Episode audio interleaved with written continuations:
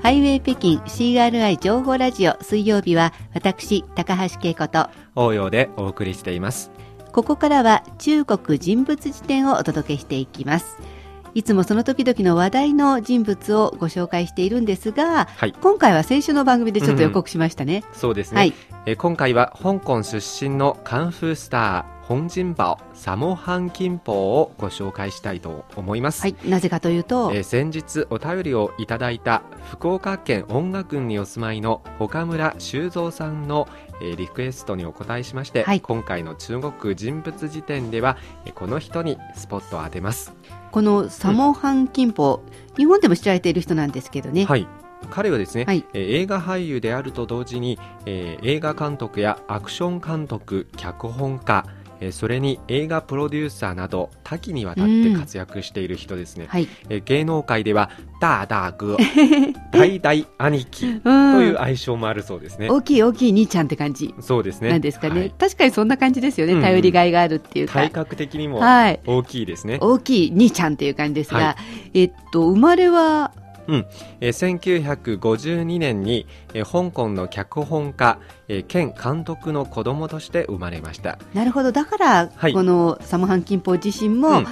役者だったりとか監督だったりいろいろ活躍してるわけですね。そうですね、え両親が共働きのため、はい、彼は祖父母に預けられまして、うん、世話されていました。あおじいちゃんおばあちゃんのところにいたんですね、はい、とても手に負えないやんちゃな子供で えいつもいたずらやえ喧嘩ばかりしていたそうです。なんか大人になってもその雰囲気が残っているような感じも、ありますが、はい、どのあたりからこのまあ演劇っていうかそっちに行くんでしょうか？はい、えー、10歳の頃に祖母の勧めで、えー、中国戯劇学院に、えーえー、入りました、はい、えー、競撃の子役たちの訓練を見学し、うん、興味を持ち、うん、入学を決意しました、えー、そして8年間渡って彼は競撃の基礎を叩き込まれました。あしっかり基礎を学んだんですね。そうですね、えー、ここで主源流という芸名をもらいましてこれは主元賞の主に、はいはい、えー、元気の元、はい、そしてドラゴンの竜ですね、うん、えー、もともと優秀だった彼は子役エリートグループチーシャオフ、うん、七小福のリーダーに選ばれました。数字の7に大小の小それから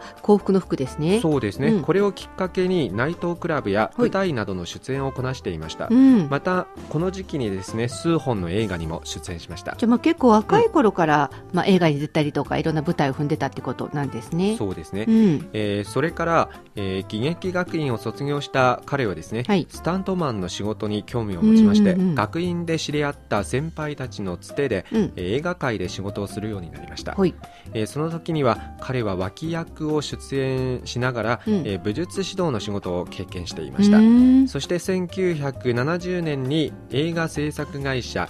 ゴールデンハーベストに武術指導士としての契約を結びました。やがてその仕事が評価されまして、えー、1973年にはブルース・リーに声をかけられまして「はい、燃えよドラゴン」で共演を果たしました。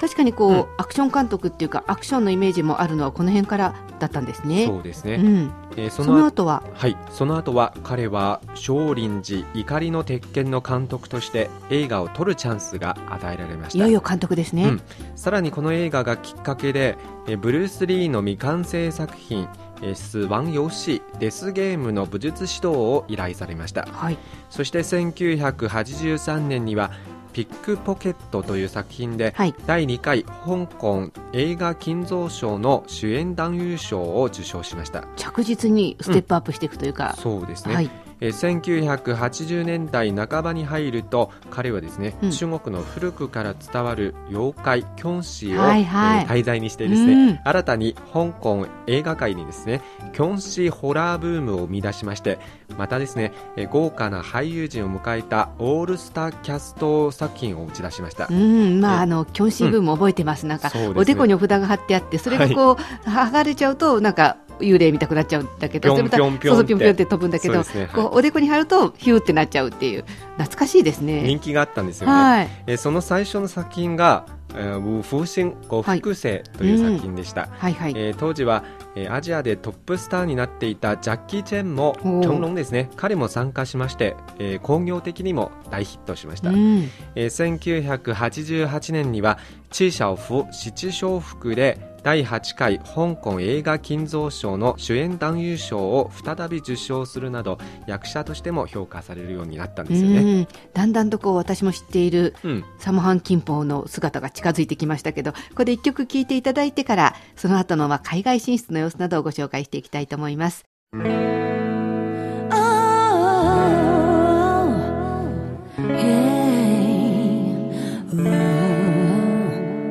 お聞きの番組はハイウェイ北京 CRI 中国情報ラジオです。ハ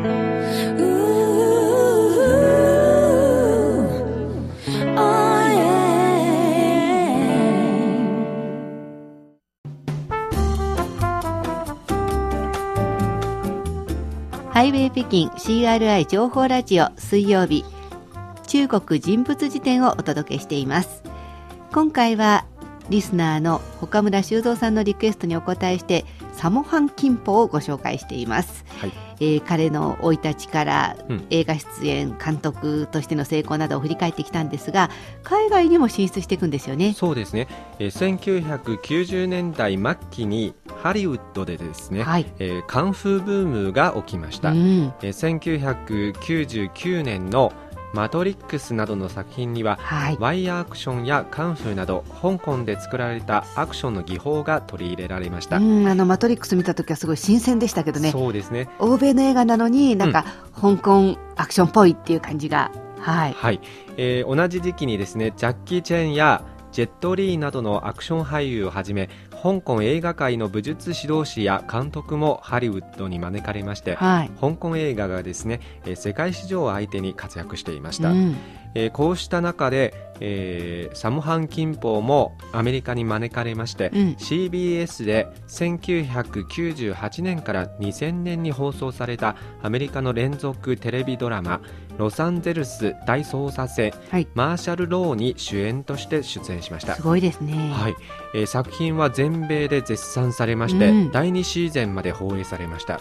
そしてジャッキー・チェンの主演作品「えー、80 Days」にカメオ出演を果たすなど、活躍の場を世界的に広げていますね、まあ、カメオ出演をするってことそれだけ有名よく知られてるってことですよね、うん、そうですね。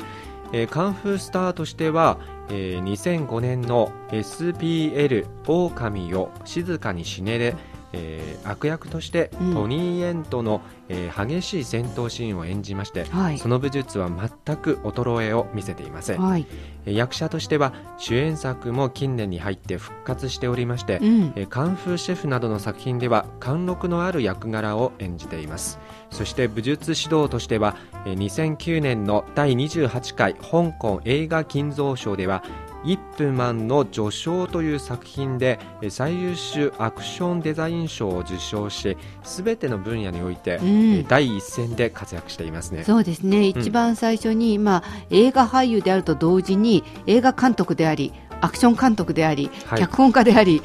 映画プロデューサーでもあるというふうにご紹介しましたけどそうですね。どれをとってもすごいっていう感じですよね、まあ、カンフー映画に関しては万能選手みたいな感じですよね、うんはい、でも私はやっぱりこうなんかアクション監督っていうところがなんかこうすごいなっていう感じがしますね、はい、はい、ワイヤーにとってこうサムハンキンポって聞くとまず何を思い浮かびますか？やはりその体格ですね。ああそうですね。はいだから大大兄貴ですよね。確かにこう印象的で、うん、私なんかああいう感じなのにアクション監督をやるっていうのがまたちょっとすごいなっていうか感じが。そうですね。ということで、えー、今回は福岡県音楽院にお住まいの岡村修造さんのリクエストにお答えして中国人物辞典香港出身のカンフースターサモハンキンポをご紹介しました。以上人物辞典でした。